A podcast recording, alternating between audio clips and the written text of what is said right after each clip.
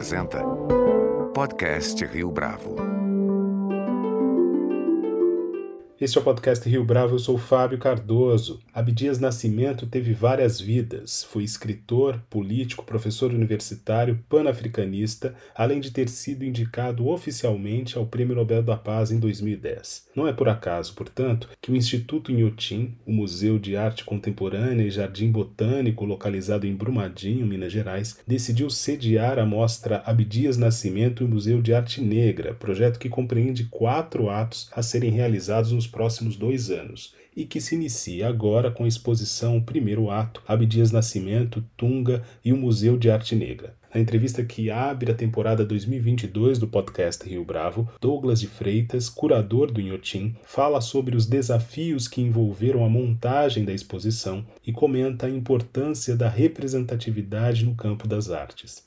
Douglas de Freitas, é um prazer tê-lo aqui conosco no podcast Rio Bravo. Muito obrigado pela sua participação. Eu já agradeço, Fábio. Obrigado pelo convite. Douglas, para a gente começar essa conversa, conta para a gente um pouco a respeito da proposta do Museu de Arte Negra no contexto do Inhotim, no Museu do Inhotim. Bom, foi uma proposta de parceria que nós fizemos para o IPAFRO, né, que é o, né, o instituto que detém é, a guarda tanto das obras do Abdias Nascimento quanto do Museu de Arte Negra, né, que ele criou. A gente vem trabalhando nessa conversa, em conversa com eles há mais de um ano, pensando num projeto com o Abdias né, e com esse acervo do Museu de Arte Negra, justamente pensando em como a gente poderia criar uma programação e não uma exposição, e como criar uma parceria também, né, de como não, não ser Inhotim, a curadoria do Inhotim indo até o IPAFRO, escolhendo as obras e fazendo uma exposição, mas sim ser um projeto de longa duração pensado é, a quatro mãos, com o Inhotim, né, a curadoria conjunta entre Inhotim e IPAFRO. Então, a gente teve algumas longas, longas conversas né, de como chegar no modelo de, de trabalho que tivesse decisões que, que garantisse, na verdade, decisões que fossem unânimas, né? Ou seja, é, não poderia ter nenhum. O projeto não poderia seguir adiante se nós tivéssemos uma proposta que o PAFRO não concordasse ou se eles tivessem uma proposta que nós não concordássemos. Então, acho que esse foi assim que se construiu muito esse projeto, né? Não só o Inhotim recebendo é, uma outra coleção, um outro museu dentro de si, mas também de como a gente pode pensar numa construção coletiva, que não seja uma instituição ditando a, a, as maneiras de, de, de, como vai se dar a exposição ao projeto, mas que sejam as duas instituições entrando em consenso para poder criar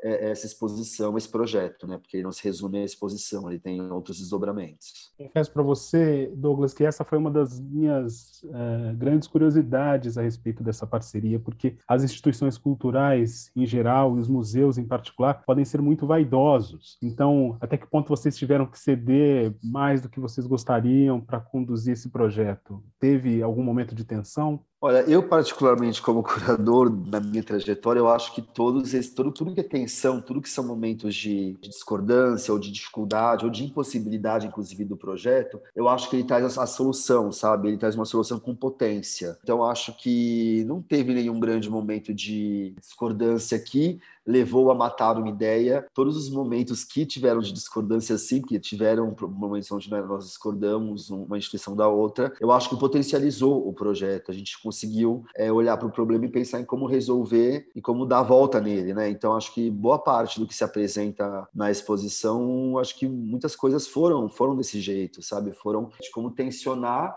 o que seria o problema, né, para chegar numa solução que no final a gente acho que quem ganhou foi o projeto. Né? Então acho que não sei como vai ser daqui para frente. A gente né, acabou de inaugurar a primeira fase da exposição. Ela, ela, tem quatro fases. Nós estamos chamando de ato, né, em homenagem ao Teatro Experimental Negro do Abdias. Mas nesse primeiro ato, tudo que se colocou como problema, a gente conseguiu repensar e potencializou o projeto. É muito interessante essa estruturação em torno da abordagem da obra do Abdias, mas antes de tocar nesse ponto, eu queria perguntar para você a respeito da demanda do público. A gente sabe que Inhotim é um espaço já sedimentado no mapa das artes no Brasil e mesmo para quem vem de fora do Brasil. E eu queria saber se existia uma demanda por esse tipo de registro da manifestação cultural brasileira de origem negra. Tinha alguma demanda por parte do público? Vocês percebiam isso antes dessa inauguração? Olha, é uma demanda direta ou a reclamação, a demanda direta, não recebemos, pelo menos, pelo menos não na curadoria, né? Não,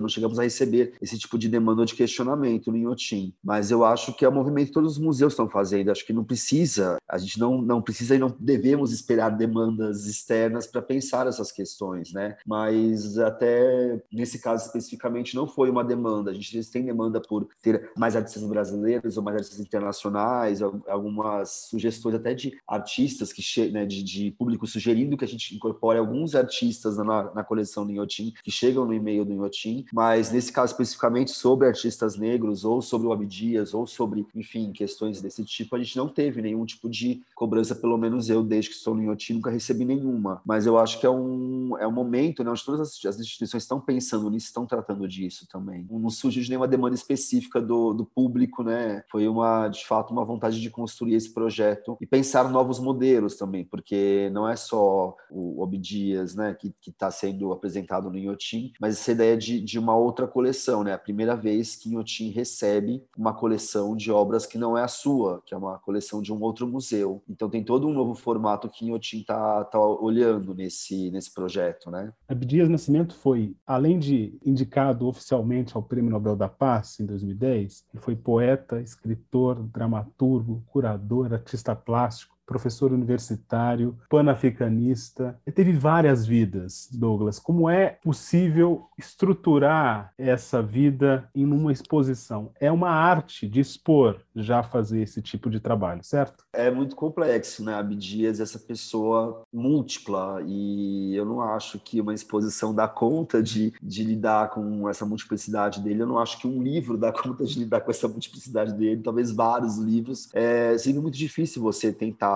trazer os diversos eh, lados do artista, né? Essa ideia de fazer a exposição em alguns módulos foi justamente de poder potencializar essas diversas abordagens, né? Então, nesse primeiro módulo, a gente focou nessa, nessa relação afetiva dele com o Tunga, né? E também falamos dessa questão, trazemos a questão afetiva para o primeiro plano, porque o museu também é construído de afetos, né? São obras que foram doados para o Abdias. A ideia de, pelos amigos dele, por uma rede de contatos de intelectuais que ele tinha. Então, a gente pensou que o museu era uma boa porta de entrada para tocar em alguns assuntos da, da, da, trajetória do Abdias. Mesmo o, a relação com Tunga se constrói através do pai do Tunga, que é o Gerardo de Melo Mourão, que era poeta e era amigo do Abdias. Eles tinham um grupo de poesia é, com outros poetas. Então, na verdade, a gente está usando do, do, museu, né, usando do, do acervo do museu e da construção desse museu que Abdias criou para tocar nesses vários assuntos. Então, é, a poesia está entrando também, entra agora com a relação com o pai do Tunga, E com Tunga depois, na hora que a gente for abordar os próximos atos mais e for entrar mais na coleção do museu, a gente vai ter que falar do teatro experimental negro, porque o museu, ele surge, né, ele tem os antecessores do museu, é o teatro experimental negro, é o Congresso do Negro Brasileiro, então a gente vai também cruzar é, outros pontos da trajetória do Abdias através da história do museu, porque as coisas se cruzam, né, é um intelectual que estava pensando muitas coisas ao mesmo tempo, então elas se cruzam. Então a nossa ideia é que através do museu a gente possa contar uma parte essa história do Abdias. Claro que seria muito ambicioso falar de um, de um todo e acho que seria impossível também. Então a ideia é de ressaltar alguns pontos da trajetória dele através da história do museu. E a chegada de Abdias Nascimento ao Inhotim é uma novidade, vamos colocar muitas aspas aqui. Tunga está num espaço absolutamente é, confortável, porque há uma relação muito grande entre a proposta do Inhotim e a obra de Tunga. De certa maneira, há uma, uma espécie de condução de um artista para outro, de um nome para outro, para, de certa forma, apresentar a trajetória de Abdias Nascimento para o público que vai a essa exposição? É, esse foi o link conceitual que nós encontramos. A gente achou que era bonito, né? Assim, a gente começou a fazer a pesquisa é, lá no IPAFRO, em conversas com o IPAFRO, e achamos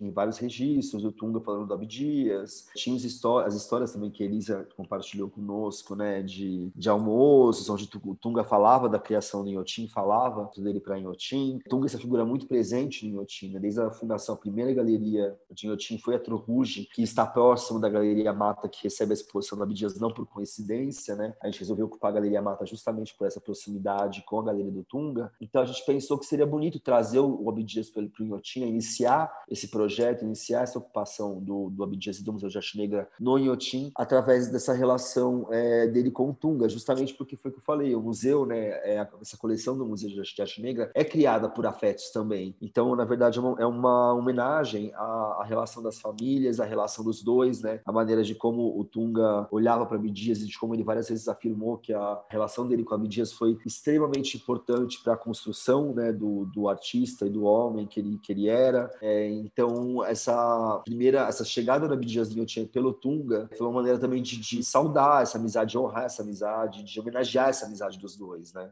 Você observa as manifestações recentes que diversos artistas têm feito é, no tocante a um posicionamento antirracista. Você acredita que isso tem chegado ao campo das artes é, visuais também? É perceptível que na, em áreas como a literatura, que era um dos, uma das pontas do trabalho de Abdias Nascimento, essa abordagem já chegou com muita força. Vários lançamentos aí nos últimos anos têm marcado isso, desde a obra do Itamar Vieira Júnior até Jefferson Tenório. Nas artes plásticas, você consegue identificar isso também? Como é que o público pode apreciar isso e, de certa forma, ser tocado por essas manifestações? É, eu acho que as artes de uns anos para cá vêm correndo atrás também dessas, dessas outras histórias que foram tiradas, foram cortadas do, dos museus. Né? Os museus têm feito trabalho de aquisições de artistas negros, de exibições, de, de, de exibir obras de artistas negros. Eu acho que é, um, é uma coisa que os museus de arte, de modo geral, no Brasil e no mundo estão olhando nos últimos anos, mas sempre é pouco, né? A gente está falando, para usar o, para falar do Abdias, por exemplo, a gente está falando de enfim, de, do Teatro Experimental Negro, que é 1944. A gente está falando do primeiro, do primeiro congresso do negro brasileiro que ele realizou em 1950, que foi ele onde ele criou o Museu de Arte Negra. Ele criou o Museu de Arte Negra em 1950. É muito tempo atrás para a gente pensar que o que ele estava demandando lá em 1950, que era espaço para artistas negros e reconhecer na arte moderna traços né, de questões afro ou de uma herança afro em obras de artistas brancos, a gente está vendo acontecer agora,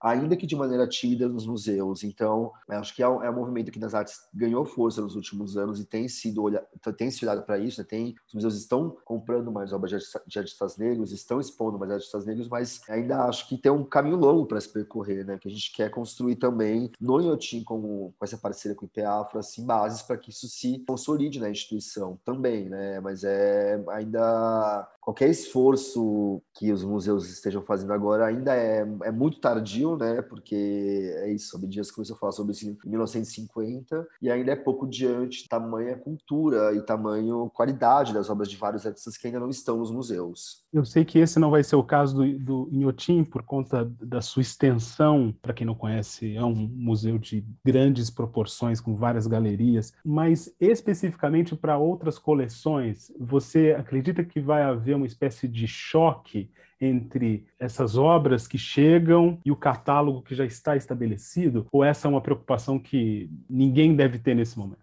Eu acho que não há uma preocupação para se ter nesse momento. Eu acho que esse primeiro momento é de reconhecer a, a ausência desses artistas né, e de incorporá-los nas coleções. E a apreciação da obra também se dá pelo choque, talvez, eu acho, sabe? De você notar uma disparidade, entender que aquilo tá, tá porque o que você reconhece como arte, né, que é a arte que responde aos, aos cânones é, ocidentais não está como né como a gente está com a cabeça é, formada para olhar a arte pelos cânones orientais como a gente lidar com essa diferença também sabe? Eu acho que esse estranhamento assim é saudável porque talvez coloque em xeque os nossos conhecimentos já consolidados sobre arte também. Então de fato eu acho que é isso como, como a gente começou falando do projeto né? São algumas tensões tensionamentos e possíveis problemas que vêm para trazer soluções, né? E para realmente desconstruir é, estruturas já consolidadas e que não são férteis e que não estão, que não funcionam ou que talvez não sejam as melhores. Então, acho que possíveis ruídos ou possíveis estranhamentos são super bem-vindos, porque acho que faz questionar o que está consolidado, né? E pensar em novos, novos futuros, novas propostas, novas maneiras de ver a arte e o mundo, por que não, né? Esse primeiro ato, Douglas, quais pontos de destaque você chamaria atenção para o nosso ouvinte que certamente vai se interessar por essa exposição? Bom, esse primeiro ato, assim, a gente definiu algumas diretrizes do projeto. Então, o que a gente pensou para o primeiro ato é trazer essa relação Abdias e Tunga, né? E uma pequena apresentação do que é o acervo do museu, é uma pequena seleção de obras que introduz o museu de arte negra nesse contexto do Inhotim. Então nós temos uma seleção de obras do Tunga que estavam no Inhotim, que são da, estavam em exibição no Inhotim, né? E uma seleção de uma, uma, panorâmica, digamos assim, da produção do Abdias, onde você tem os adinkras que ele fazia, os orixás, os exus, mas tem paisagens também. Então não tem só os orixás, os exus que são as grandes obras que se o, o que foi muito difundido do Abdias, né?